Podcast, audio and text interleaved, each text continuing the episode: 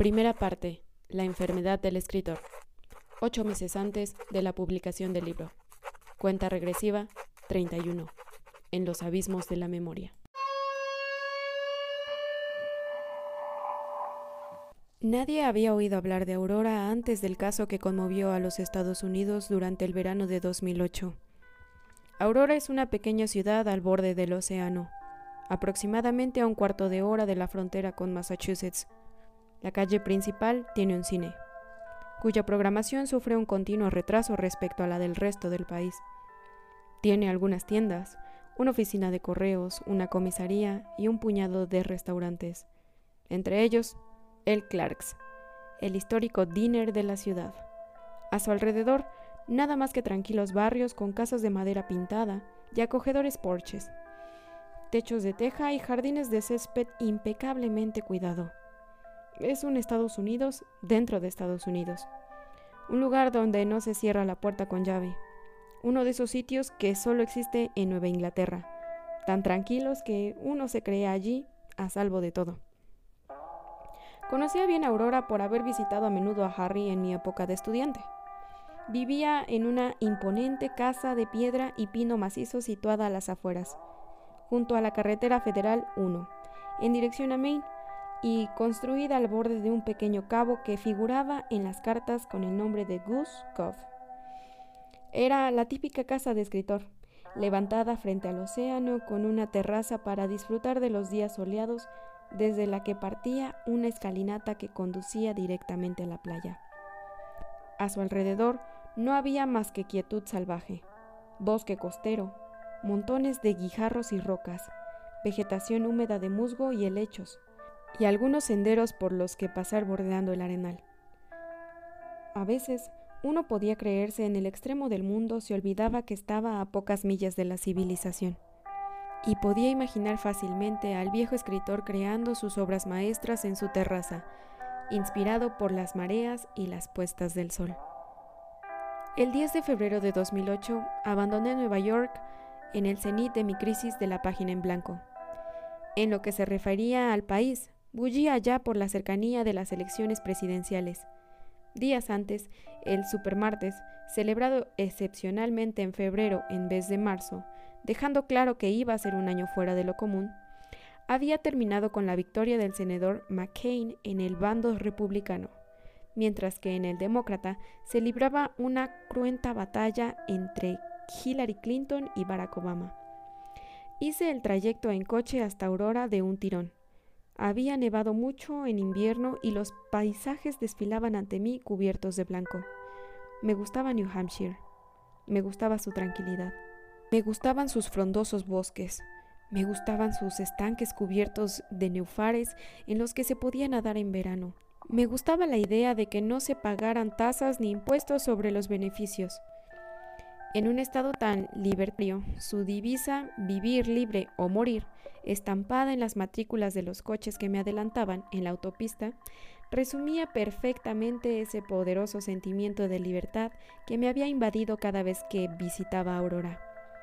De hecho, recuerdo que ese día, al llegar a la casa de Harry, inmerso en una tarde tan fría como brumosa, tuve una sensación de alivio interior inmediato. Él me esperaba en el porche de su casa, embutido en un enorme chaquetón de invierno. Bajé del coche, vino a mi encuentro, apoyó sus manos sobre mis hombros y me regaló una cálida y enorme sonrisa. ¿Qué ocurre, Marcus? No lo sé, Harry. Oh, vamos. Siempre ha sido usted una persona demasiado sensible. Antes incluso de deshacer mi equipaje, nos instalamos en su salón para conversar un poco. Bebimos café. Tenía la chimenea encendida. Eso me hacía sentir protegido mientras veía a través del inmenso ventanal que fuera el viento sacudía las olas y las rocas estaban cubiertas por una capa de nieve húmeda. Había olvidado hasta qué punto esto es hermoso. Mi querido Marcus, ya verá lo bien que me voy a ocupar de usted. Va a parir una novela grandiosa. No se preocupe, todos los grandes escritores pasan por momentos difíciles de este tipo. Desde que le conocía tenía el mismo aire sereno y confiado. Nunca le había visto dudar. Era carismático, seguro de sí mismo y de su presencia emanaba una autoridad natural. A pesar de haber cumplido 67 años, tenía un aspecto espléndido, con su larga cabellera plateada todavía en su sitio, sus anchos hombros y un poderoso físico que demostraba su larga dedicación al boxeo. Precisamente el boxeo, que yo también practicaba, fue lo que nos terminó cruzando cuando yo era estudiante. Los lazos que me unían a Harry, y sobre los que volveré más adelante en este relato, eran fuertes. Había entrado en mi vida en 1998, el año de mi ingreso a la Universidad de Burroughs, Massachusetts. En aquella época yo tenía 20 años y él 57. Hacía entonces tres lustros que brillaba con luz propia en el Departamento de Literatura de esa modesta universidad de provincias de ambiente apacible y llena de estudiantes amables y simpáticos. Antes de eso, conocía al gran escritor Harry Kubert de nombre, como todo el mundo. En Burroughs conocí a Harry tal cual, el que iba a convertirse en uno de mis amigos más cercanos a pesar de nuestra diferencia de edad, y el que me enseñaría a convertirme en escritor. Él mismo se había consagrado a mediados de los años 70, cuando su segundo libro, Los orígenes del mal, había vendido 15 millones de ejemplares, además de ganar el National Literary Award y el National Book Award, los dos premios literarios más prestigiosos del país. Después seguiría publicando con un ritmo constante y aseguraría una crónica mensual muy popular en el Boston Globe. Era una de las grandes figuras de la inteligencia norteamericana. Impartía numerosas conferencias, acudía de invitado a los acontecimientos culturales más importantes, y su opinión era respetada en cuestiones políticas. Un hombre muy apreciado, un orgullo para el país, entre lo mejor que había producido Estados Unidos. En esas semanas de estancia en su casa, yo esperaba que él consiguiera transformarme de nuevo en escritor y me enseñara cómo salvar el obstáculo de la página en blanco. Sin embargo, tuve que constatar que, si bien Harry consideraba mi situación difícil, no pensaba que fuese anormal. A veces los escritores tienen lagunas. Eso forma parte de los riesgos de la profesión, me explicó. Póngase a trabajar y ya verá, se desbloqueará por sí mismo. Me instaló en su despacho de la planta baja, donde él mismo había escrito todos sus libros, incluido Los orígenes del mal. Allí pasé horas y horas intentando escribir a mi vez, pero la mayor parte del tiempo permanecía absorto, mirando al océano y a la nieve del otro lado de la ventana. Cuando venía a traerme café u otra cosa que comer, miraba a mi expresión e intentaba levantarme la moral. Una mañana me dijo por fin, no ponga usted esa cara, Marcus, que parece que se va a morir. Es bastante parecido. Ay, por favor, atorméntese de cómo va el mundo. Mm, por la guerra de Irak, no por unos miserables libros. Es muy pronto todavía. Es usted patético, ¿sabe? Hace toda una montaña porque le cuesta ponerse a escribir tres líneas. Mejor mire las cosas de frente. Ha escrito un libro formidable. Se ha hecho usted rico y famoso. Y a su segundo libro le cuesta un poco salir de su cabeza. No hay nada de raro ni de inquietante en esa situación. Pero, ¿usted, a usted le ha pasado esto alguna vez? Lanzó una carcajada sonora. ¿Lo de la página en blanco? ¿Es broma? Pues mucho más de lo que puede imaginarse. Mi editor dice que si no escribo un nuevo libro ahora, estoy acabado. ¿Sabe usted lo que es un editor? Un escritor frustrado con un papá con suficiente dinero como para permitirle apropiarse del talento de los demás.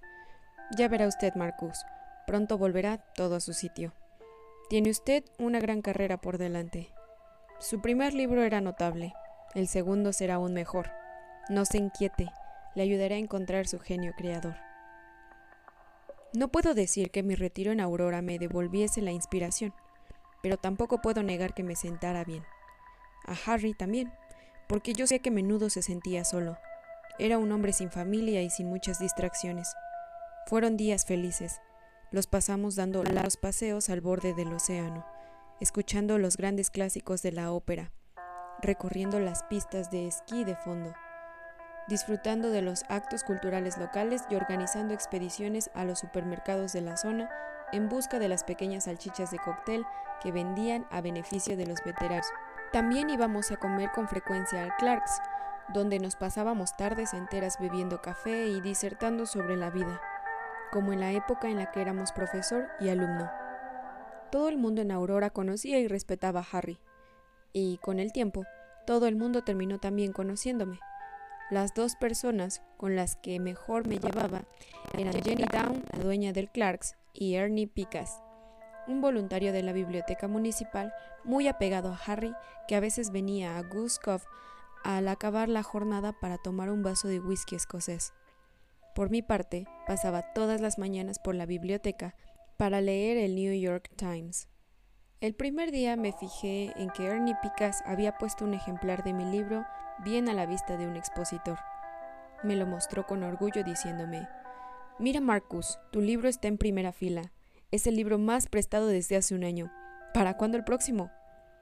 Ah, es verdad, me cuesta un poco empezarlo. Por eso estoy aquí. Oh, no te preocupes. Encontrarás una idea genial, estoy seguro. Algo que engancha al lector. ¿Cómo qué? Pues no estoy seguro, el escritor eres tú. Pero hay que encontrar un tema que apasione a la gente. En el Clarks, Harry se sentaba en la misma mesa desde hacía 30 años, la número 17, en la que Jenny había atornillado una placa de metal con la siguiente inscripción. Esta es la mesa en la que durante el verano de 1975 Harry Kubert escribió su famosa novela Los orígenes del mal. Conocía esa placa desde siempre, pero nunca le había prestado demasiada atención. Fue entonces cuando empecé a dedicarle más interés y me pasé horas contemplándola.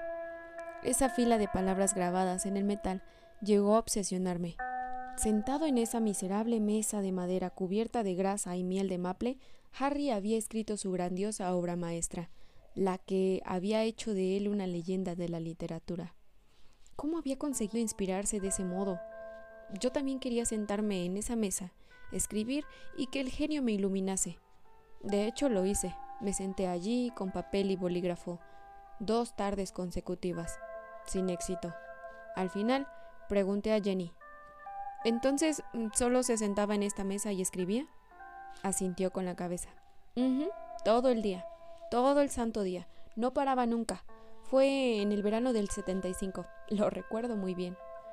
¿Y qué edad tenía en 1975? La tuya, unos 30 años más o menos. Sentí hervir dentro de mí una especie de furor. Yo también quería escribir una obra maestra. Yo también quería escribir un libro que se convirtiese en una referencia. Harry se dio cuenta cuando, tras casi un mes de estancia en Aurora, comprendió que yo seguía sin parir una sola línea. La escena tuvo lugar a principios de marzo, en el despacho de Guskov, en el que yo esperaba la iluminación divina y en el que interrumpió, ceñido con un delantal de mujer para traerme las rosquillas que acababa de freír.